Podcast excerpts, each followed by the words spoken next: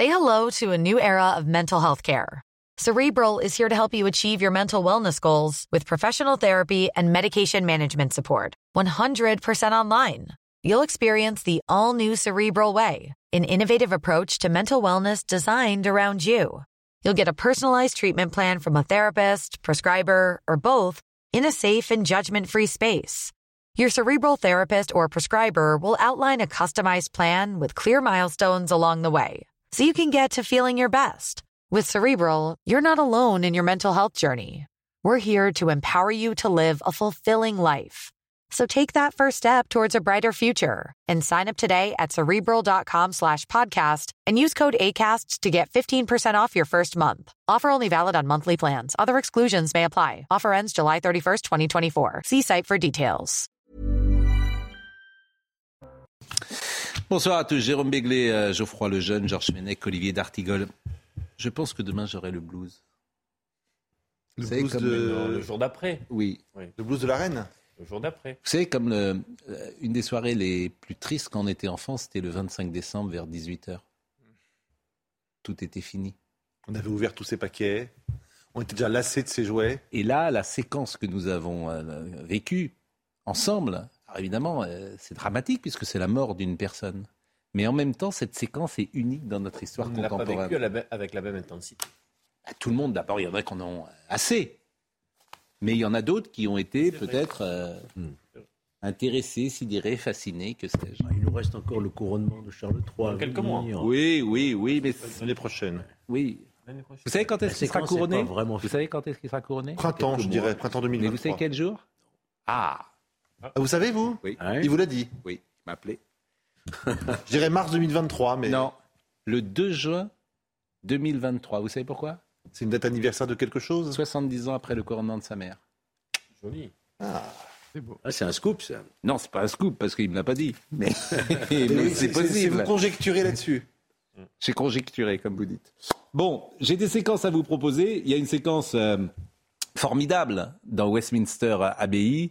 Vous savez que pour la première fois, cet homme qui a écouté le God Save the Queen toute sa vie, Enfin, il a eu le il l'a chant. chanté Oui.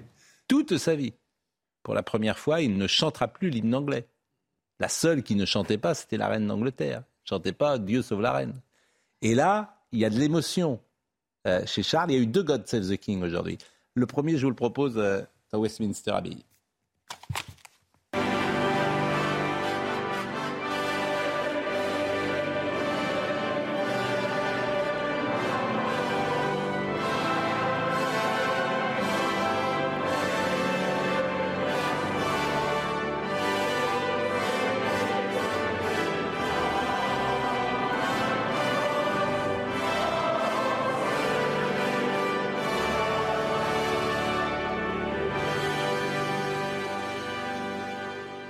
Et vous verrez tout à l'heure dans la chapelle Saint-Georges, la caméra était sur lui, c'était encore euh, d'une certaine manière plus euh, émouvant.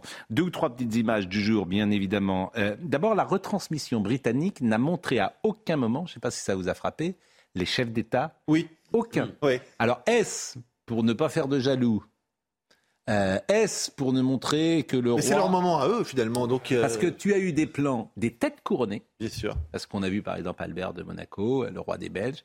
Tu as eu des plans des ministres anglais, des premiers ministres anglais qui De étaient là, toute la famille au grand complet. évidemment de toute la famille, et aucun plan des invités du monde entier. La BBC est-elle devenue monarchiste? Non, mais je pense que c'était une consigne. Ça peut pas être un hasard. C'est-à-dire que si tu mettais un plan de Macron, d'Emmanuel Macron, il fallait mettre un plan sans doute euh, de euh, Joe Biden Oui, de Joe Biden. Il n'y a eu aucun plan. En revanche, il y a eu ces images qu'on a vues euh, euh, avant euh, le début de la cérémonie, avec Emmanuel Macron, avec euh, son épouse, avec Joe Biden euh, qui est- est- était là, bien évidemment. Et alors, Joe Biden est arrivé, euh, il a échappé au bus.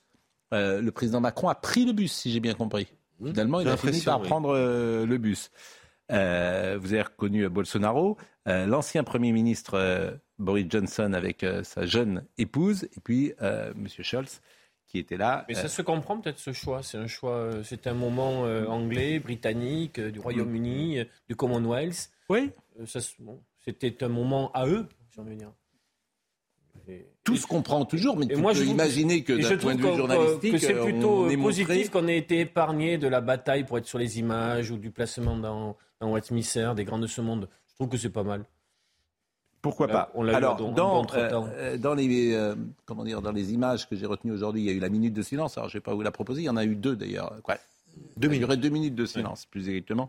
Deux minutes de silence ensemble. Euh, voyez, euh, ou écoutons quelques secondes ce temps euh, de réflexion, peut-être? Alors, ça, c'était intéressant. C'était les fleurs de son mariage qui étaient sur le cercueil et la lettre était écrite par Charles. Bon. Donc, cette minute de, silence. Après, vous avez vu, évidemment, j'ai envie de dire, le cercueil qui a été porté par euh, ces, ces huit gardes et par tout ce cérémonial maintenant auquel on est habitué. C'est- vraiment euh, c'est formidable parce que c'est le Moyen Âge avec les smartphones. Euh, c'est cette combinaison, ces deux mondes qui se sont télescopés, euh, voyons-les ces images, euh, de, de la parade du, du cercueil, si on peut les voir. Voilà. Bon, avec cette couronne qui est, qui est posée, Le qui est la vraie couronne. hein, Le euh, sceptre, le globe. et euh, derrière, euh, ces images que nous avons vues toute euh, la, jo- la journée. euh, et je voulais vous montrer également la procession de, de Windsor. Et puis après, on entamera évidemment la, la discussion. Alors, la procession de Windsor, elle était intéressante également parce que le cercueil était cette fois-ci dans une voiture qui avait imaginé la reine de telle sorte qu'on puisse voir le cercueil à l'intérieur euh, de, de ses vitres. Il faut savoir qu'elle avait tout écrit, tout codifié. Oui, oui. Elle avait organisé Ouais. les, les dix jours donc de funérailles, de festivités, je sais pas comment on peut dire ça, de sa mort à aujourd'hui. Mm. Depuis des années, elle, elle avait, elle avait préparé tout. Il paraît que c'est normal parce que ça évite de faire porter cette charge sur son successeur, sur sa famille, sur ses enfants. Mm. Mais Ce on- que je trouve d'ailleurs très Mais élégant. très bien d'ailleurs, et, et, euh, même dans les familles, on pourrait imaginer, euh, passer un certain âge, euh, de penser à ceux qui n'auront pas à s'occuper de cela. Alors je ne sais pas, euh, je voulais vous montrer également, également je ne sais pas si Benjamin Cuneo a pu également récupérer la première ministre qui lit un psaume. Alors voilà quelque chose qui ne peut pas arriver en. France, parce que nous sommes un pays laïque, et alors que là, évidemment, la, la- la- la- la- monarchie britannique n'est pas, euh, l'Angleterre n'est pas un pays laïque. Écoutez ces quelques secondes. Que votre cœur ne soit pas bouleversé. Vous croyez en. Dieu, croyez aussi en moi.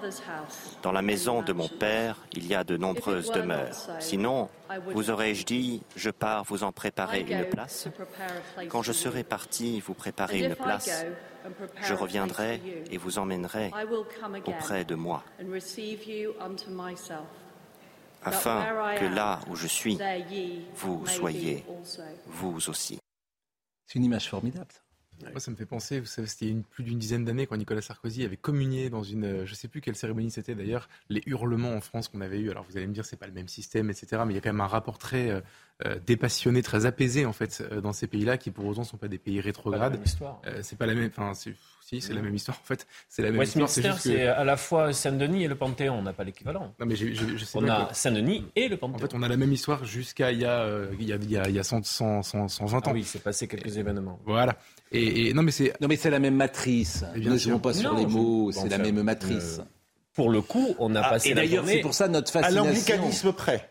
Oui. Oui, enfin, Eh, la, c'est quand même, la euh, différence entre la religion anglicane et la religion Non, catholique. mais vous avez à commencé, vous avez lancé, on dit ça, ça ne serait pas possible chez nous. Non, bah, parce qu'on est euh, obsédé par la laïcité. et en fait, Alors, la- c'est ce qui est intéressant, c'est une religion d'État. Oui. En Bretagne, qui est c'est- la religion anglicane. Et d'ailleurs, est- c'est le, le souverain qui nomme les évêques, les archevêques, euh, après l'avis d'une commission épi- épiscopale. Mais souvenez-vous, Ah quand Johnny. Hallyday est mort, euh, Ah. le président Macron s'est exprimé en dehors de l'Église et personne n'imaginait qu'il puisse parler à l'intérieur de l'Église. C'eût été un scandale euh, Ouais. absolument incroyable. Mais terminé. euh, Bah, je vais Pardon. terminer en disant, j'ai- non, c'est pas grave. J'ai le sentiment que c'est plus apaisé chez eux que chez nous. Oui, qu'ils-. Alors qu'ils ont une religion d'État et pas nous. Et que Bien sûr, notre religion c'est la laïcité et que c'est une religion éruptive. Ce qui est vrai aussi chez les Américains. euh, à moindre mesure. Il n'y a pas de monarchie, mais euh, rappelez-vous que le, le président des États-Unis, nouvellement élu, prête serment sur Bien la sûr, Bible. Bien sûr. Vous imaginez Emmanuel Macron prêter serment sur la Bible dire, Pour nous, c'est complètement inconcevable. Donc on a vraiment. Ah, en basket, système, il euh, pourrait le faire. Comment? En basket, il pourrait le faire. Ah bah là, en basket, ça chacun aura son, On verra idée. tout à l'heure. C'est une image qui a été Ouais. commentée. On a- Ad. Ah, ouais, bon, ouais, bon, voilà. Alors, l'autre God Save the King, là, on est dans la sap- euh, chapelle Saint- Saint-Georges. Et euh, alors, ça, il est vraiment celui-là. euh, Il, est, il y a le poids, manifestement, qui tombe sur les épaules euh, de Charles III. Poids de l'histoire?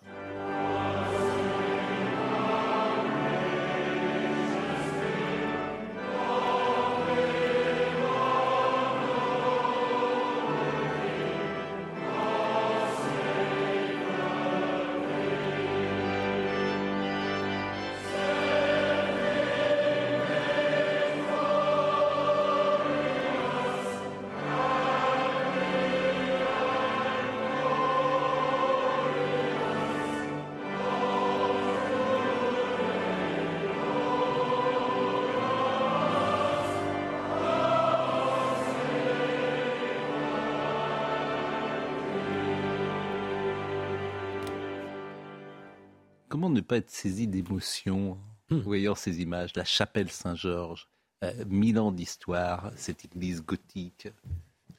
D'abord, euh, pour euh, le roi Charles, c'est à ce moment qu'il a compris qu'il était roi. Parce qu'il n'a pas chanté le chant de, ce- de la, de sa mère, c'est son chant. Je pense qu'il a dû avoir un. Il a dû dire, mais c'est- voilà, tout commence pour moi aujourd'hui. Mm. Et il y a quelque chose qui m'avait frappé, c'est que le prince Philippe, qui avait beaucoup d'humour, disait, en parlant du God Save the King, du God Save the Queen de sa femme, c'est son chant. et, et- et- parce que lui était obligé de la chanter, il a dû chanter pendant 70 ans. C'est magnifique, évidemment. Ça me rappelle évidemment les, les images des obsèques du prince Philippe il y a 18 mois, où cette Elle chapelle était, euh, euh, totalement vide puisqu'on était en plein Covid. Et vous vous souvenez de la reine au bout du banc Bien de la chapelle Saint-Georges, Bien sûr, vêtue de noir. Pour moi, c'est le jour où elle est morte. Pour vous répondre, Pascal, on, Oui. peut être, un- on peut être touché par la disparition d'une figure majeure du, du dernier siècle, on peut être respectueux, Hmm. euh, intéressé par le protocole parce qu'on apprend beaucoup de choses, mais ne pas être bouleversé. Mais c'est notre histoire. Non, non, mais on- c'est on- mille ans on d'histoire. C'est l'Occident. C'est la force, la Et puissance parce qu'on n'a pas de le même- on l'Europe. n'a pas les, on peut ne pas avoir les mêmes moi, repères et le même imaginaire. J'ai relu, j'ai relu des choses magnifiques ce week-end et des, des, des vidéos sur euh, l'Arc de Triomphe et le Panthéon pour Victor Hugo. Hmm. Euh, Ça, ça peut me faire frissonner. Mm. R- eh, Accepter qu'on puisse tous ne pas être bouleversés Mm. tout en étant respectueux. Bouleversé, bouleversé, on peut peut-être ne pas être bouleversé. On peut être bouleversé par les deux, Mais- surtout. Il n'y a pas Non, de compatibilité. bon, on peut être bouleversé de- par une mais cérémonie Je, du vous- je Panthéon. vous assure que je ne suis pas une espèce. hein, euh, Ça peut exister. On Oui. peut ne pas avoir vécu Non, mais ce qui est ces dix jours dans un état de transe. Voilà, je vous Mais vous exagérez quand même. Non, mais quand je vous même le dis. non, non, mais qui et je vous le dis très respectueusement par mais Ce qui est saisissant en tout cas, C'est- cette union de tout un peuple derrière. C'est ça qui est, qui est tout à Tu fait vas voir l'I- tu vas voir extraordinaire. l'Union en Irlande, tu vas voir la manière dont ça va se passer en Ah, mais Écosse. ça, déjà tu vas voir la crise sociale. Ne à soyez pas Cassandre. mais- ne mais- soyez pas Va dans les Cassandre. quartiers Mais populaires, respectez va dans le les quartiers populaires qui de. Liverpool. Mais Olivier, etc. justement, ce que vous dites Va à est juste. Manchester. Ce que vous dites est juste, mais il y a quelque chose au-delà de ça, qui Ah, transcende, qui transcende les cœurs, qui unit un peuple. C'est ça que je vous dis. Ce que vous dites, évidemment que les différences, elles existent, mais euh, elles, elles sont dépassées par ces Anglais solennels et fraternels. C'est ça que je vous J'ai- dis. C'est ça qui nous frappe. J'ai pris le risque de vous dire qu'on pouvait être respectueux, Et même les plus mais pas bouleversé. Bon. Et même les Non, plus rétifs à la monarchie ont, ont été, mais comme nous Oui, tous, absolument euh, saisis euh, par cela. Bon, Il y a- il y a on a, on à peu près tout dit ce qu'on Ah, non, non, il y a- pouvait dire. Il y a un truc qui me- qui me- qui Oui. m'étonne, c'est quand vous parlez de l'Arc de Triomphe et du Panthéon, honnêtement, reconnaissez quand même que la mythologie. Je vous ai parlé de Victor Hugo et des 2 millions de Parisiens qui étaient derrière. euh, J'ai bien compris. Oui, mais on peut être ému par les deux. Et tout à l'heure, vous avez L'un n'exclut pas l'autre. Et alors, l'un n'exclut pas l'autre, mais honnêtement, reconnaissez quand même que dans ce qui, dans ce qui meut tout un peuple, dans ce qui bouleverse toute une population, le- le- les symboles républicains français, tout à l'heure vous avez déjà parlé du Panthéon, ne sont pas à la hauteur de ce qu'on a vu Je ne aujourd'hui. le crois pas. Quand quand Ça, quand- je ne le crois pas. Quand Ah on bon fait le dernier euh, compagnon de la résistance et quand c'est la République qui l'honore, je pense que ce sont des moments euh, juste- magnifiques. Mais, Je pense mais que quand- Olivier, Oui, enfin, si. enfin, ne, soyons Mais quand, pas. quand on a parlé du CNR Olivier, ça- dernièrement, ça, quand les, ça ne crée pas dans l'opinion oui. publique, euh, dans, dans le peuple français, parle- la même, le- je le- vous parle la même émotion. ressenti personnel. Oui. Mais je suis même pas sûr que vous Ouais, disiez vous ce que vous pensez. Ah si, ouais. non, non, mais alors ça, on a déjà fait le coup. Sur Oui. le plateau, je dis ce que je pense. hein. Euh, Oui. je, je suis respectueux, mais pas Et le bouleversé. 1er mai, sur la place rouge, vous aviez une petite émotion. Mais oui, mais là, c'était euh, c'était quand formidable. Tchernenko, euh, paisiblement, euh, Formidable. levait une main Je voyais qui, c'est- qui était en forme, qui ne l'était plus. Voilà. euh, oui, oui, exactement. Bon. Mais là, c'était. Euh, Emmanuel Macron. Alors, il y a une vidéo, évidemment, qui a tourné. Moi, je ne veux pas être- faire de la polémique, effectivement, à dessous, mais il s'est quand Oui, même oui. fait un petit peu, euh, Emmanuel Macron. Les Britanniques sont très attachés au protocole et ils ont relevé, pour certains, même qui étaient offusqués, que le couple présidentiel hier, il n'était pas dans la chapelle euh, de Westminster en basket, bien évidemment, mais euh, le couple présidentiel était basket au pied au moment d'aller rendre hommage euh, à, à la défunte hier. Et alors, ce qui est drôle, c'est que vous allez voir l'image, c'est que tous ces gardes du corps sont en souliers en, en chaussures et euh, le président est avec ses lunettes de soleil. C'est vrai qu'il est un peu décontracté, euh, disons-le, et, et- et en basket. Alors cette image a été fortement euh, commentée, bon, parfois à dessein par des gens qui n'apprécient pas Emmanuel Macron, sans doute. Je ne sais pas si vous avez. Un On a avis. pu voir par la suite les trois tenues. Moi, je ne suis pas un, un macroniste euh, Mm. de la première heure ni de la dernière. Euh, Ce qui est je étonnant- que la polémique, elle est assez, euh, assez, euh, Mm. basse. Moi, ce que- je veux dire, ce qui me gêne, c'est les lunettes de Il a soleil. trois tenues. Bon, ils- Non, mais Moi, ce qui me gêne, c'est les lunettes de soleil. Il faisait gris, personne ne portait de lunettes de soleil, il n'y a que lui qui les porte. C'est juste ça. Après, chacun, chacun s'habille comme il veut, mais franchement, ça fait un Non. peu. On avait l'impression qu'il remontait au lieu de boulevard. Si vous me permettez, chacun ne s'habille pas comme il veut. Euh, le prince Charles, il ne s'habille pas comme il veut en ce moment. Euh, Oui, il y a moment. une sorte de protocole de- de- de- de- de- d'être adapté au moment qu'on vit. Moi, c'est de Forcément. soleil qui me gênent, voilà. Moi, je que tout le ne reste. veux pas faire de Mais polémique. on va pas faire de euh, polémique. mais il y a quand même un côté inapproprié. Quoi. Ah, quand même, oui, mais vous voulez pas faire de polémique. Non, mais je le dis comme je l'ai ressenti. Oui. Il y a un phénomène de décontraction, Mm. un visuel de décontraction en basket qui ne, qui ne, qui ne correspond pas à ce moment, enfin, me semble-t-il. Voilà. Même- Enfin, même je pense qu'il ne faut pas trop en faire là-dessus. Bon, mais c'est Bon. Pas. c'est- Les vêtements, il faut faire attention. Oui. Bon, un petit mot peut-être sur euh, William, qui est le futur euh, roi euh, d'Angleterre. Je vous propose de voir le sujet de Clémence euh, Barbier, quoi, le futur roi? Bien sûr, il y aura son père, Charles III, parce que, euh, a priori, quoi, les trois prochains souverains anglais, britanniques, sont trois hommes. Donc avant que nous euh, voyions de nouveau une reine d'Angleterre, je pense que nous ne serons plus de ce monde. C'est vrai. Mm, ah. Probablement, oui. Probablement. Même si le jour où nous ne sommes plus là, on souhaite peut-être que ce soit un peu plus sobre, Oui. comme, euh, comme office, que ce que nous avons vécu là. De- Je vous le demande officiellement. pendant quelques, pendant quelques jours. Donc je vous propose de on voir. va essayer de supporter ça. Vous nous annoncez quelque chose d'insupportable. On sait comment on va faire. Je vous propose- Profiter des moments de la vie quand même. D'ailleurs, je fais juste une petite parenthèse. Mm. Il reste un mystère sur les conditions de la mort de la reine d'Angleterre. Euh, la télévision italienne a annoncé qu'elle serait morte euh, en tombant. En tombant. Dans sa chambre, euh, très certainement. Et manifestement, on ne sait peut-être est-elle morte, euh, était-elle morte déjà lorsque le communiqué de Buckingham de 14h30 euh, a été, a été écrit, et, et en tout cas diffusé. Et il reste, me semble-t-il, un, un mystère. Il y a un autre mystère, c'est qu'il y a un an, elle fait un séjour à l'hôpital, une Oui. nuit à l'hôpital. On n'a rien su des examens qu'elle avait passés et de ce qu'on lui avait découvert ou pas comme maladie. Euh, elle est rentrée à l'hôpital, elle est restée une nuit, et moi, elle est ressortie.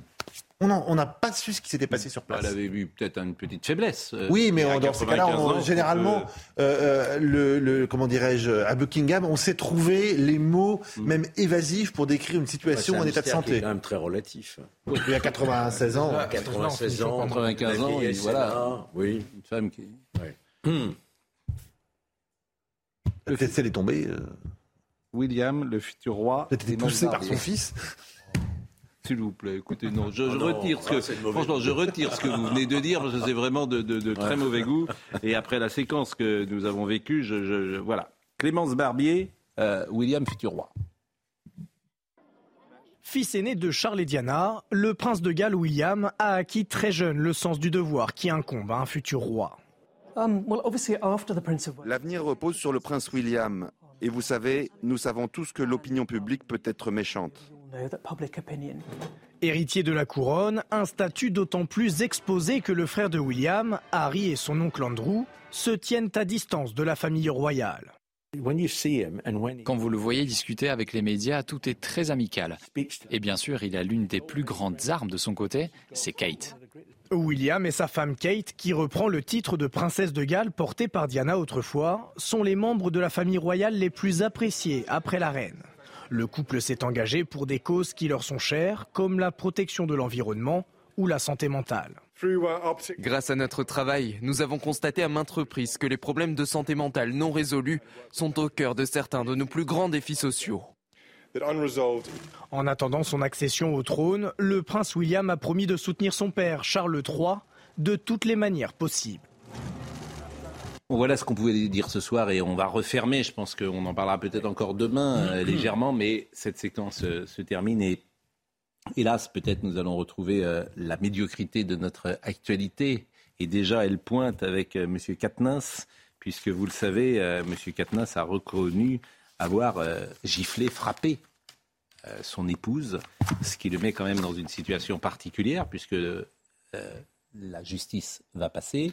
Est-ce qu'il doit rester député? Est-ce qu'il doit se retirer définitivement de la vie? Il n'y a aucun moyen euh, institutionnel de demander à un député de se retirer. Ça, c'est... Non, mais l'honneur, je sais que c'est quelque chose peut-être qui est peu présent euh, aujourd'hui dans la vie politique. Le coordinateur mais... d'LFI, ça c'est une chose, mais en tant que député, personne ne peut l'obliger à se retirer. Et c'est un choix personnel qu'il faut, euh, qu'il faut quelque part respecter. La seule façon peut-être d'intervenir, c'est de demander la levée de l'immunité parlementaire si, par extraordinaire, la justice voulait, par exemple, le placer sous contrôle judiciaire avec interdiction de rencontrer euh, son, son épouse. Mais autrement, il restera député. On va voir le sujet dans une seconde. Je lis son communiqué. Je pense que Céline, son épouse, a pu évoquer un autre fait daté d'un an ou dans un contexte d'extrême tension et d'agressivité mutuelle. Ce qui est quand même euh, étonnant comme phrase, parce que c'est ne pas forcément reconnaître sa propre responsabilité. J'ai donné une gifle. Je l'ai donnée alors que cela ne me ressemble pas les gens sont ce qu'ils font. Hein, Monsieur Katnas, euh, tous ceux qui ont tué quelqu'un disent ça ne me ressemble pas. Bertrand Cantat, le jour euh, où il a tué Marie Trintignant, il a dit ça ne me ressemble pas, mais il l'a fait. Euh, je l'ai donné alors que cela ne me ressemble pas et cela ne s'est jamais reproduit. J'ai profondément regretté ce geste et je m'en suis alors beaucoup excusé. Généralement, les hommes qui frappent leur femme et qui s'excusent ensuite, ils demandent surtout et, pardon pour pouvoir recommencer. on va voir le sujet, si vous le voulez, de Maxime Lavandier. Une situation qui met mal à l'aise les instances de la France insoumise. Ce dimanche, Adrien Quatennens a annoncé se mettre en retrait de ses fonctions après les révélations d'une main courante déposée par sa femme à son encontre. Je me mets en retrait de ma fonction de coordinateur de la France insoumise pour protéger le mouvement, ses militants et toutes celles et ceux qui comptent beaucoup sur moi. Jean-Luc Mélenchon a réagi à cette annonce. Dans un tweet, le leader de la France insoumise pointe la malveillance policière et salue la dignité et le courage d'Adrien Quatennens, à qui il réitère sa confiance et son affection. Trois heures plus tard, le chef de file de LFI retweet. Céline et Adrien sont tous deux mes amis. Mon affection pour lui ne veut pas dire que je suis indifférent à Céline. Elle ne souhaitait pas être citée. Mais je le dis, une gifle est inacceptable dans tous les cas. Adrien l'assume, c'est bien. Même son de cloche pour Mathilde Panot, qui approuve la décision du député du Nord. Adrien Quatennens a pris une décision, et nous, nous avons échangé sur cette question, qui est une décision, je crois, juste et sage. La députée écologiste Sandrine Rousseau, quant à elle, exhorte le coordinateur du mouvement des Insoumis à se mettre en retrait de tout. Il y a les violences physiques et celles qui consistent à prendre le téléphone portable de l'autre. Les violences faites aux femmes prennent de nombreux visages. Aucun n'est acceptable. La justice doit se prononcer et en attendant, Adrien Quatennens doit se mettre en retrait de tout. Le désormais ex numéro 2 de LFI affirme se tenir à disposition de la justice. Le parquet de Lille a ouvert une enquête pour violence suspectée contre son épouse. Et que vous êtes un magistrat de, formation, le procureur peut. Euh, d'abord, euh, on rappelle évidemment qu'une enquête est ouverte. Le parquet s'est autosaisi. Alors enquête pas de préliminaire. Mm. Euh, hmm.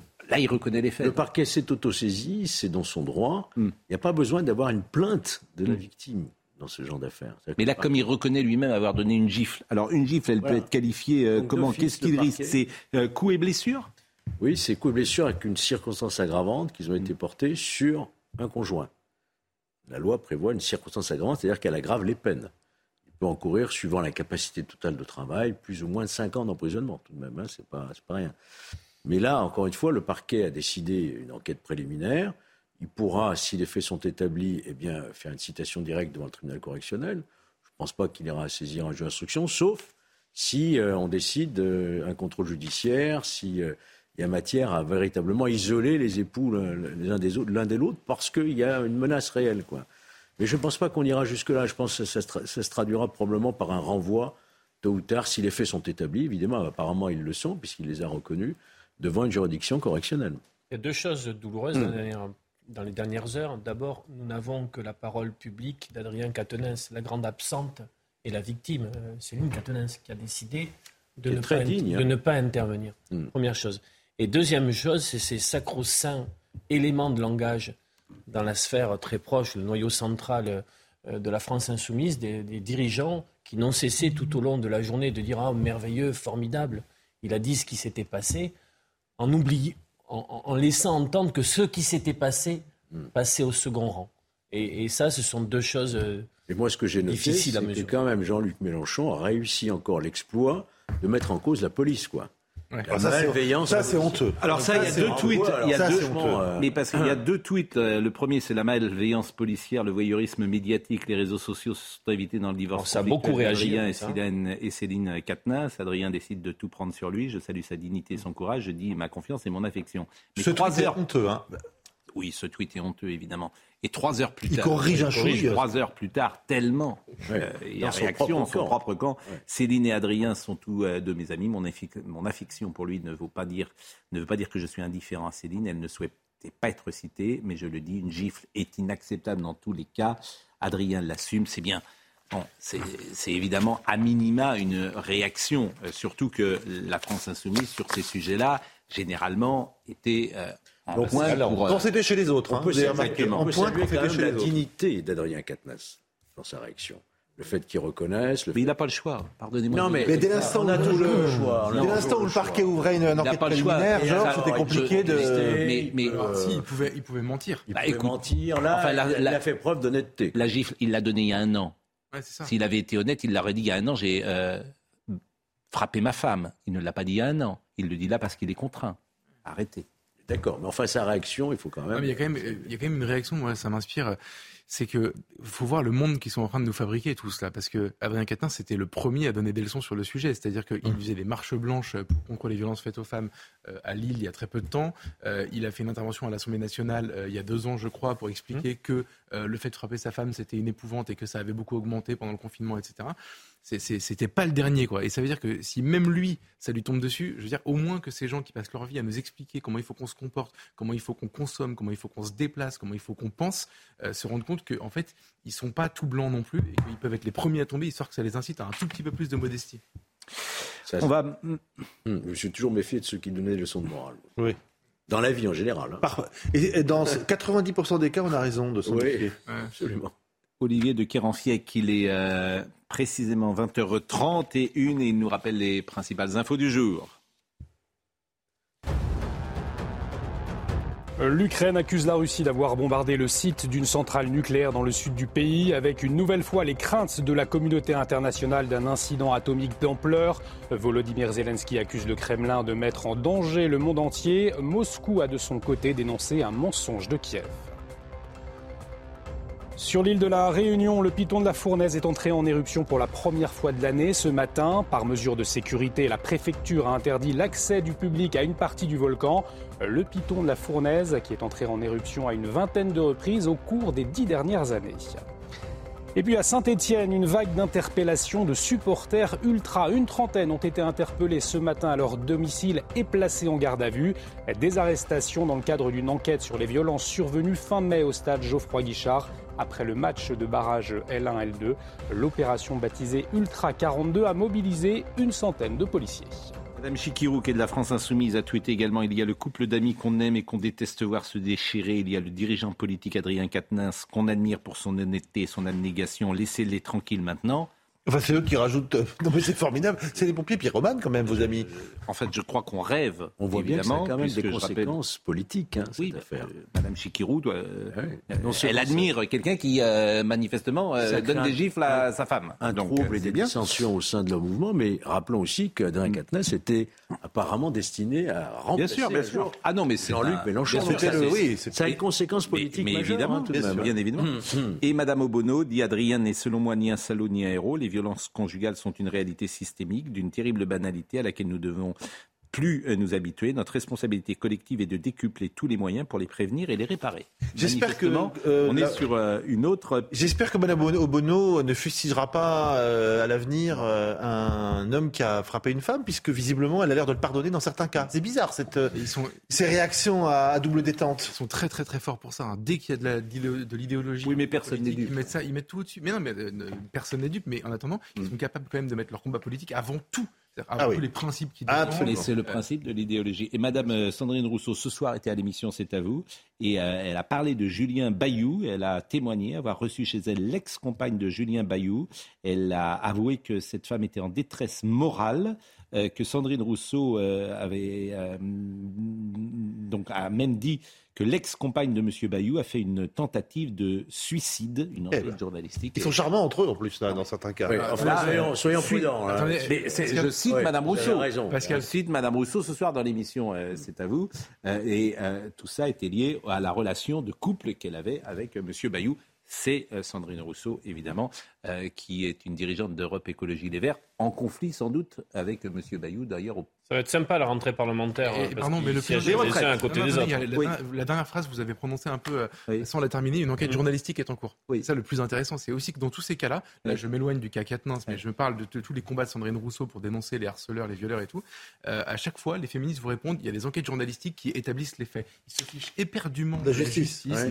de, Pour rien. de- de ce qui est établi officiellement. Mais par contre, quand eux pensent et que leurs copains Ils ont, journalistes ils ont leur disent, propre commission d'éthique à l'intérieur. Ouais, bien sûr, ils ont ouais. leur propre vérité. Deux choses concernant Emmanuel Macron les Mm. retraites et les étrangers à la campagne, si j'ose dire, qui a fait polémique. Donc, je vous propose de commencer peut-être par euh, les étrangers à la campagne, euh, si, si j'ose dire, parce que jeudi, devant les préfets, Emmanuel Macron évoquait l'idée que les étrangers arrivant en France soient mieux répartis sur le territoire, notamment euh, dans les espaces ruraux qui perdent de la population. Ceux qui ont obtenu le droit d'asile, si je peux me permettre, en précisant. Oui. En précisant. Euh, non, on ne sait pas. Et- On sait pas, j'ai pas entendu. J'avais lu ça. À quel mais, euh, évidemment, réfugiés. là encore, euh, dire, tu te dis, mais est-ce qu'Emmanuel Macron a perdu le sens commun Euh, Parce que euh, ce qu'il propose dans un pays euh, fracturé, déchiré comme le nôtre, c'est vécu immédiatement comme euh, une sorte de, de- de remplacement d'une population par, par une autre. C'est a été interprété d'ailleurs immédiatement comme ça. Donc euh, qu'il n'ait pas vu euh, la portée de ces paroles m'a étonné. Et je voulais euh, qu'on entende euh, François Bayrou, qui était hier interrogé par euh, Sonia Mabrouk. Lui-même, François Bayrou, a bien compris le danger de cette position. Écoutons, écoutons-le. Quand Emmanuel Macron là, annonce encore un projet de loi pour 2023 et il se dit aussi favorable à l'accueil d'étrangers dans les zones rurales, donc pour les repeupler, disons les mots. Non. Est-ce que- Je- non, Bah, écoutez, vous êtes Mais- direct, il faut choisir les mots Oui, pour, mais pour, de- euh, peut-être casser une logique il communautaire. trouve- il se trouve que je suis originaire, que j'ai grandi dans la partie, Mmh. une partie rurale du pays. Les agriculteurs ne trouvent plus personne pour travailler à la ferme.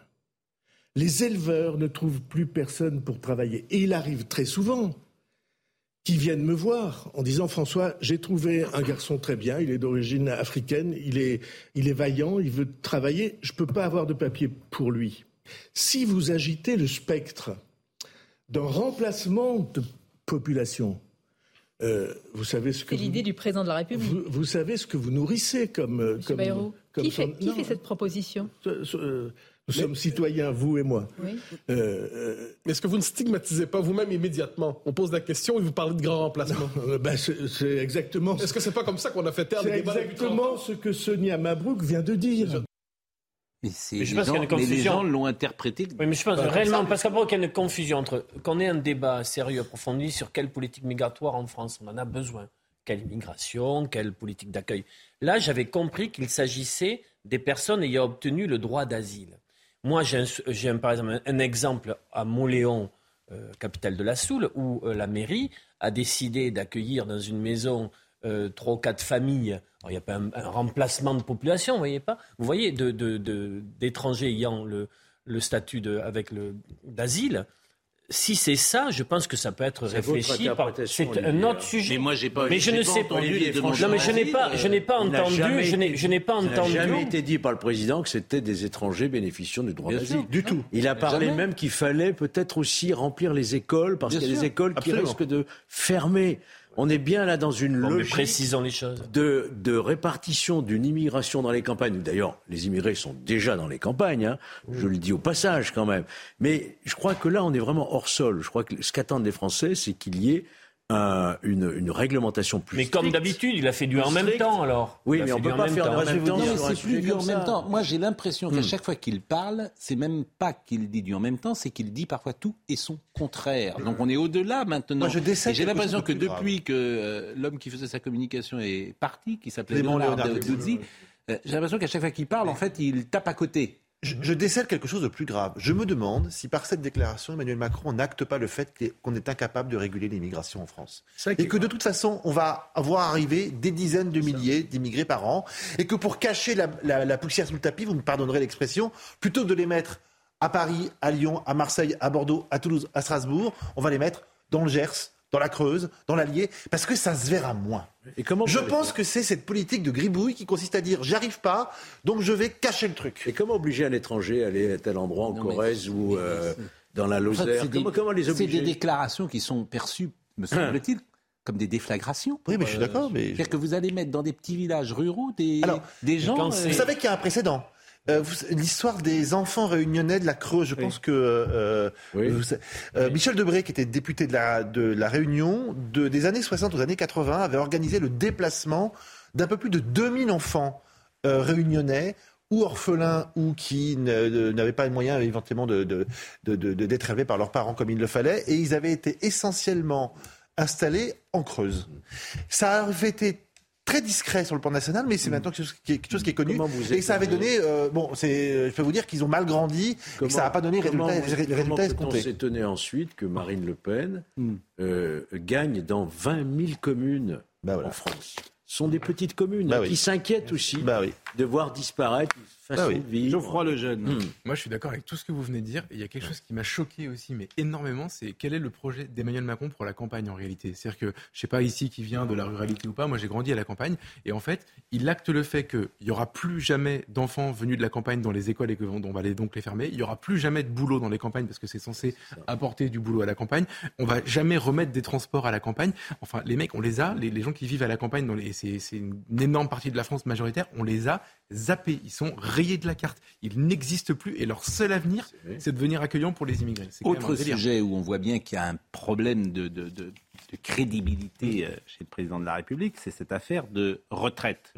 Donc, euh, euh, d'un côté, il euh, monte le CNR. Et on a le sentiment que c'est un organe pour parler, pour être concerté, pour euh, de, de temps. Et puis de l'autre côté, il dit je passe en force sur les retraites. Écoutez ce qu'il dit.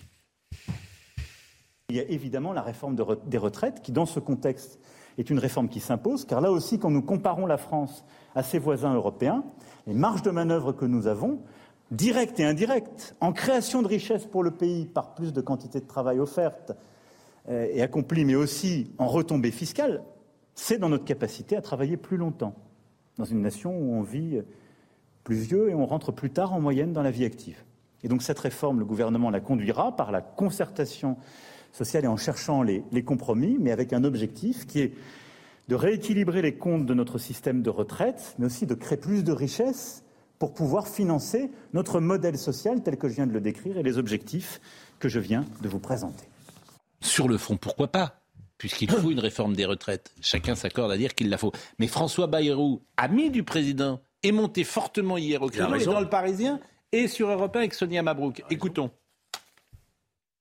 Si on choisit une méthode, on va dire, brutale, ex abrupto, comme on aurait dit en latin, euh, si on choisit cette méthode-là, ce courant réformiste va entrer en contradiction, en confrontation, en opposition avec, euh, le, avec les responsables du pays. Est-ce qu'on a besoin de ça On a besoin du contraire. Donc il évoquait le courant réformiste qui existe en je France, vous donne un, mais qui oui, effectivement je vous donne ne un décryptage d'abord. François. Bayrou est responsable de ce Conseil national de la refondation. Dans la feuille de route, il y avait le débat sur les retraites et il y a encore autour de la table la CFDT, puisqu'il évoque le courant réformiste. CFDT qui a dit ce week-end, et ils ont raison, si jamais on nous impose une réforme des retraites par un 49.3 sur un amendement sur le projet de loi à financement de la sécurité sociale, on quitte le Conseil national de la refondation parce que l'état d'esprit que vous nous présentez aura été rompu. Euh, euh, première chose. Deuxième chose, on ne sait toujours pas pour quelle réforme précisément. Est-ce que c'est sur les âges pivots? Est-ce que c'est l'accélération euh, de la, de la, de, sur le, la réforme Touraine, pour résumer, sur les, la durée de cotisation? Il n'a pas précisé l'objet. On ne sait pas où on va et pour quel objectif? Mais c'est vrai dans tous les domaines. Hein. C'est voué à l'échec. Je vous rassure, c'est vrai dans tous les domaines. Donc, Donc on ne sait pas où on va, on ne sait pas comment on y va. C'est Donc, euh, moi je pense qu'on va surtout dans le mur. Les quatre précédentes lois, quatre je crois, hein, sur les retraites, ont toutes fait l'objet de débats spécifiques à ces réformes-là. Si vous glissez comme ça, de manière un peu insidieuse, sur la question du financement de la sécurité mm. sociale, le problème des retraites, vous évitez un débat qui touche non seulement le financement, mais également un problème de société. Savoir quand on doit partir à la retraite, est-ce qu'on peut cumuler emploi-retraite Il y a beaucoup de questions. je, je sais pas uniquement une question si vous me permettez, si vous me permettez, société. Vous, avez travaillé dans le privé. Dans le privé, votre, votre euh, retraite, elle est calculée sur les 25 dernières années. Non, 25 meilleures années. Sur la 25. Dans le public, vous savez sur combien de Les six derniers mois. Bien sûr, les six je derniers sais, mois. Je sais qu'il y a une disparité. Vous trouvez que c'est normal Non. Ah ben, Autre exemple, quelqu'un qui a travaillé à mi-temps toute sa vie dans la fonction publique. Prenons un prof. Hmm. Mais arrête, Arros, sur la fonction publique, tu as aussi des petits salaires. Attendez, attendez, je prends des as aussi la précarité dans la fonction publique. Je, dès, dès qu'on arrive sur ces sujets, on voit que ça vous Mais parce qu'il ne faut pas y aller sur la caricature. Est-ce que je peux les prendre un mois sur les 25 ans, c'est déjà. Est-ce que je peux prendre un exemple Quelqu'un, et moi, franchement, j'adore la fonction publique et j'adore les profs et j'ai tout le respect pour eux. Quelqu'un qui a travaillé dans la fonction publique, professeur, à mi-temps toute sa vie. Les six derniers mois, il travaille à plein temps. Et sa retraite est calculée sur le plein temps, vous trouvez ça normal Il a pas eu une super vie déjà. Je vous répète la question. Vous trouvez ça normal comme système c'est quoi Je... Bah, sa retraite sera calculée sur les six derniers mois. S'il a travaillé à plein temps sur les six derniers mois, il n'a pas de carrière. Et en plus sur les six derniers mois, mais, non, mais non, mais non, cher ami, mais, non, cher ami. C'est ça, le service public est hyper avantagé par rapport au service privé. C'est tout ce que je, je souligne. peux entendre. Est-ce que tu peux aussi Alors après, être d'accord qu'il peut y avoir des quand tu es quand es en 15 ans, tu es à 2000 euros. Vous voyez, que c'est pas uniquement un problème de et, et, le gros problème sur la réforme de retraite, c'est que un salarié sur deux dans notre pays qui liquide ses droits, il n'est déjà plus en activité. mais c'est un gros problème. Mais là où vous avez raison, c'est qu'il faudrait que ce soit clair et la feuille de route, on la connaît toujours pas. Jérôme Alors j'ai un petit désaccord avec vous. De quoi vous voulez qu'on débatte? On sait tout sur les retraites. Le livre blanc de, de Michel Rocard, 91. La réforme Sarkozy qui passe de 60 à 62 ans l'âge de départ en retraite, 2009. Euh, donc tout est sur la table. On sait qu'on va travailler plus longtemps, 63. Pourquoi réouvrir un débat où, va, où, chacun va réaffirmer ses positions La CGT va dire je veux pas aller aux 62 ans. C'est de faire passer la réforme. Mais elle va la passer. réforme, on la elle est indispensable. Ah Regardez tout on ce qui se passe jamais en Allemagne, dans les pays le scandinaves, on travaille jusqu'à possible. 65, 66, parfois 68 S'il n'y a pas ans. une acceptation profonde de la société française, vous ne ferez pas passer ça. Alors écoutez François. Bayrou, c'est vous le voulez qu'on 49. débatte avec un tout, amendement est, tout est sur la table depuis 30 ans. Non mais la dernière réforme était ni fait ni à faire. Mais elle- elle- elle- Franchement, ni lieu. fait ni à Elle a pas faire. eu lieu. Je veux dire, euh, comment. Mais évidemment, Parce qu'elle était enfin, incompréhensible. Même ses promoteurs ne savaient pas nous l'expliquer. mais pas- ah, l'incompétence, l'incompétence de ceux qui ont pensé cette réforme est effrayante. Effrayante. Si on se dit les choses. La réforme effrayante. Oui, effrayante. avec un âge pivot qui voulait plus rien dire. Et puis, Écoutez euh, en revanche François Bayrou sur le 49.3. Écoutez François Bayrou sur le 49.3. qu'il y a une probabilité certaine pour qu'au bout du chemin, euh, on doive utiliser un instrument institutionnel comme le 49.3. N'est qu'un instrument parmi Peut-être on peut l'éviter, mais euh, il n'y a rien de- d'infamant à utiliser le 49.3. Ce qui n'est pas normal, c'est utiliser le 49.3 sans la préparation nécessaire. Je suis pas d'accord. J'ai un fidèle auditeur qui, ou auditrice même qui dit Jérôme ne comprend rien en retraite. Non mais je pense que, que on a trop attendu. Faisons-le maintenant. Débarrassons-nous de ce fardeau de discussion. avec euh, bon. l'analyse que fait euh, François Bayrou. Moi, je Et ça ne peut pas passer autrement qu'un 49.3 Non. et à ce moment-là, ça peut être une crise. Non, le 49.3. Et vous croyez que les LR vont voter avec... euh, Le 49.3 étouffe le débat démocratique. Oui, bah oui. Si vous étouffez le débat démocratique sur un sujet de société aussi majeur, vous l'aurez dans la rue, comme on l'a eu déjà lors de la précédente réforme. Alors. Il faut qu'il y ait au moins un minimum d'acceptation du pays. Vous ne pouvez pas voter contre le peuple. Vous pouvez voter contre Mais surtout Le un 49.3 président aussi affaibli. Le problème, c'est que ce président est très affaibli. C'est-à-dire que s'il était, euh, s'il était crédible, s'il avait de l'autorité, mais en fait, t'en as tellement assez d'entendre tout et son contraire, euh, d'avoir changé que faut que les gens adhèrent aussi à celui qui propose la réforme. Sa majorité, sa, sa réforme, lorsqu'il avait la majorité avec Edouard. Philippe. Oui. Et comment voulez-vous qu'il fasse passer cette réforme alors qu'il n'a bien plus de sûr. majorité Mais aujourd'hui bien sûr. Mais non, mais en fait, Mais bien sûr. il- moi, je veux Donc, dire- euh, son quinquennat va être très difficile pour toutes ces raisons-là, nous le savons. Et notamment parce qu'il n'a pas été courageux sur le sujet des retraites. C'est-à-dire qu'en 2019, au moment des négociations interminables sur les questions d'âge pivot, etc., où les syndicats étaient toutes les semaines à Matignon chez Édouard Philippe, où on, on ne comprenait pas ce qu'ils voulaient faire, on comprenait rien. Mais en attendant, on comprenait, ils, ex- ils expliquaient toujours qu'ils allaient arriver à un consensus qui n'est jamais arrivé jusqu'au 49.3 et le Covid les a entre guillemets sauvés puisque la réforme n'a pas été votée. Mais là, pendant la présidentielle, moi je suis d'accord avec vous sur les les méfaits du 49.3. Je suis sûr. absolument d'accord sur le fait que le débat se, met, se fait ailleurs, notamment souvent dans, Souvenez-vous, dans le la rue. CPE avec Dominique de Villepin. Mais bien sûr. Souvenez-vous La loi El Khomri. Bien avec. Manuel Valls, ça ne marche pas. Mais Georges, là où, là où il y avait, Ah, un, c'est il y avait un vrai moment, il avait un- une possibilité, Emmanuel Macron, euh, de, de sauver tout ça, c'était la, la campagne présidentielle. Or, qu'est-ce qu'il a fait sur Ah, la non. question des retraites? Il a parlé de 65 ans. Finalement, il a dit non, mais en fait, on n'est Fait pas un premier tour à droite, on un verra second à bien. gauche, déjà, Mais mais vous- et attendez, il a même parlé de référendum à un moment donné, en disant les Français voteront. Et on arrive à ce moment-là où en fait, il ne veut rien assumer. Mais la vérité, on sait qu'il voudrait nous faire travailler plus longtemps. Il n'en est pas capable de l'assumer. On a un souci majeur avec un président qui n'a pas de conviction sur Et- aucun Et sujet. qui manque de courage là-dessus. Si vous savez ce que pense Emmanuel Macron sur n'importe quel sujet, vous me le dites. La seule chose peut-être à laquelle il peut croire, c'est la, une Europe. euh, C'est l'Europe, euh, voilà. Ouais. Mais dès que vous arrivez sur ces sujets, ça fait six ans qu'il est au pouvoir, je ne sais pas ce qu'il pense. Et en plus, je pense qu'il y a le, il y a le syndrome du deuxième Et On mandat. pensait, on pensait que l'économie, quand même, c'était son truc. hein. Il y a le Oui, syndrome et du et il deuxième y a un mandat. problème dans l'action. C'est-à-dire que manifestement dans l'action, il est pas très efficace. On va dire comme ça. Il est très bon pour parler, il est très bon euh, peut- peut-être pour gagner des élections, mais manifestement dans l'action, il a un- Rappelez-vous Mitterrand, Chirac, deuxième mandat, les affaires intérieures, ils n'en avaient plus rien à faire. Ils étaient uniquement focalisés sur la diplomatie, sur l'Europe, sur les sujets euh, de, internationaux, si je puis dire, et les affaires intérieures, les laissaient J'espère qu'on aura notre débat quand même entre nous sur euh, travailler euh, plus longtemps. hein. Vous me direz, euh, fonction publique hospitalière, euh, des aides-soignantes avec euh, le Mais chariot on à peut pas 65 faire ans, autrement, un enseignant à faire 65 autrement. ans. Il a raison, les métiers pénibles il faudra- sont il sans doute, il euh, qu'un amendement ne suffira pas. Puis il y a la- et puis il y a la pénibilité physique et psychologique. Oui, non, mais il a raison. sera pris en compte. Non, ça. mais il, est- il a raison. Il y a des, euh, une femme de ménage. euh, J'ai cité ça là, comme euh, ce, ce témoignage la semaine passée qui me m'appelait euh, sur une émission sur RTL qui me disait mais monsieur je suis cassé. J'ai 57 ans 58 ans. Je suis je, je peux plus. Vous savez ce que c'est que passer l'aspirateur depuis 30 Là, ans? c'est courbé partout etc. donc tu la fais pas travailler jusqu'à 65 ans. C'est inhumain Vous Bah, pardonnez-moi de pour le des, dire comme pour des, des, des, des, des jobs assis et moins fatigants, on ne s'en sortira pas si on ne travaille pas plus. Bon, euh, une petite séquence foot très très rapide. Vous avez vu que le type, le monsieur qui voulait euh, rallier Nantes en char à voile, ben, il est arrivé. Ah oui, il l'a fait. En combien de temps. Je sais pas parce que il y a des gens qui ont de l'humour, donc ça c'est bien dans notre société parce qu'il est parti en char à voile euh, il y a quelques jours. Alors, il a pris, il est passé par les pistes cyclables entre Nantes et Paris. Il y a pas mal de pistes cyclables. Il a mis combien de temps? Et je crois qu'il a mis 4-5 jours euh, Ouais, il est pour aller en, c'est voilà vraiment le PSG, euh, le PSG donc euh, donc il a il a mis Aussi, effectivement. Donc ça c'est bien. Euh, vous avez euh, également, après la polémique du Charval, le PSG qui a publié sur son compte Twitter une vidéo montrant son équipe rejoindre euh, par avion. Euh, ça, c'est euh, c'est étonnant. Cette démarche qui prouve que le PSG assume ses déplacements en jet a provoqué lire des internautes sur Twitter.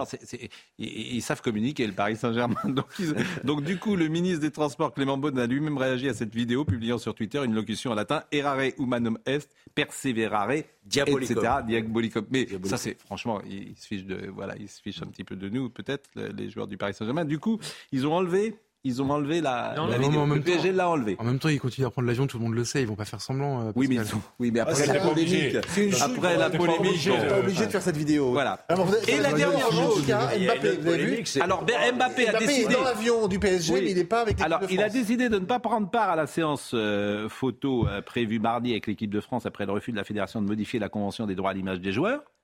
Ça, c'était ce matin. Hum. Mais, mais, et c'est là que les joueurs, c'est toujours pensé ça, les joueurs évidemment font ce qu'ils veulent et ce sont les. C'est un rapport de force, la vie. Donc, euh, le rapport de force, c'est un des rares domaines où le rapport de force est en fonction en faveur des salariés plus qu'en faveur du patron. C'est très rare. Non, mais c'est vrai. Donc, communiqué de la FFF. Le paradis du communisme. Ah, C'est formidable, mais c'est un des rares, un des rares domaines. Où le patron il est obligé de se taire un peu. Bon, après des échanges, après, communiqué de la Footballeur de FFF. tous les pays, énuissez-vous. Communiqué de la FFF il y a quelques secondes. Après des échanges concluants en présence des cadres de l'équipe de France, du président, du sélectionneur et des responsables du marketing, la Fédération française de football s'engage à réviser dans les plus brefs délais la convention inhérente au droit à l'image qui la lie à ses joueurs en sélection. Traduction, la Ils ont 3F a été- gagné. Une ont lutte- une lutte enfin qui- Ils voulaient pas- ils voulaient Ils pas ont s'offrir gagné. un problème supplémentaire, Donc donc voilà. une crise supplémentaire, Donc donc voilà. on a tout lâché. La Voilà. FFF se réjouit de travailler au contour. Alors ça, je parle de la FFF, bon, quand on a plein en ce moment, quand on prend plein, Ouais, c'est c'est oh là là. Bon, là, la FFF est faible. Eh le oui. pouvoir est faible, en tout cas aujourd'hui, plus faible qu'il ne l'était sans doute. La FFF se réjouit de travailler au contour d'un nouvel accord qui lui permettra d'assurer ses intérêts tout en prenant en considération les préoccupations et convictions légitimes exprimées unanimement par ses joueurs. Avant, on s'en foutait, mais maintenant, c'est légitime parce qu'on a Bien pas le écrit, choix. c'est bien écrit. Bien sûr, bah oui, oui, ça, ça, j'en sais. Et on a le droit de dire que Mbappé est un peu un sale gosse quand même ou pas? Non, c'est pas un sale gosse. En l'espèce, il avait raison, à mon avis. Ah bah pourquoi? Euh, On a le droit de dire qu'il sait parfaitement euh, faire valoir ses intérêts. Oui, bah voilà. Non, c'est même Non, pas une question désolé. financière, puisqu'il reversait les droits à l'image, il les reversait à des associations caritatives. Bah. C'est 25 000 euros, c'est rien par rapport aux 130 millions d'euros qu'il gagne chaque année. Mais du coup, Donc en fait, problème, ce qu'il en fait veut, c'est un problème d'éthique, savoir avec quel sponsor et partenaire son image est associée. Il a raison. C'est- vraiment une maturité, je trouve, pour un jeune extraordinaire. mais mais- il n'y a aucun sponsor euh, gênant là, l'équipe de euh, France, hein, c'est pas le Qatar. Mais c'est bien, vous, vous défendez les milliardaires et vous avez parfaitement raison. faites- Je défends les milliardaires. Bon, et, euh, je tiens à remercier, je tiens à remercier vraiment parce qu'il était avec nous pour la première fois euh, aujourd'hui, Benjamin Cunéo. Je salue Benjamin No, qui est absent et qui est souffrant et vraiment euh, on l'embrasse euh, fort et on lui souhaite un bon rétablissement. Henri de Mérindol était à la réalisation, Alice Mallet était à la vision, Philippe était au son, euh, Benjamin Cunéo donc était avec nous, Naomi Benamou également et Léo Marcheguet. Et pour terminer, parce que je vous avais dit tout à l'heure que ce God Save the King, le deuxième, nous avait particulièrement ému et que manifestement Comment demain- vous allez vivre demain? Je, pense peut-être à une solution radicale. Son réveil maintenant, c'est les God Save the Queen et God Save the King. Je pense peut-être à une solution. Je voudrais qu'on réécoute, qu'on termine cette émission. C'est le meilleur de l'info qui se prépare avec l'ami Olivier de Benkemoun qui va arrêter, mais qui va arriver. Et, mais euh, quittons-nous avec euh, dans la chapelle Saint-Georges ce moment euh, formidable, le God Save the King, avec le prince Charles ému et comme le disait Jérôme, qui a compris ce soir qu'il était roi.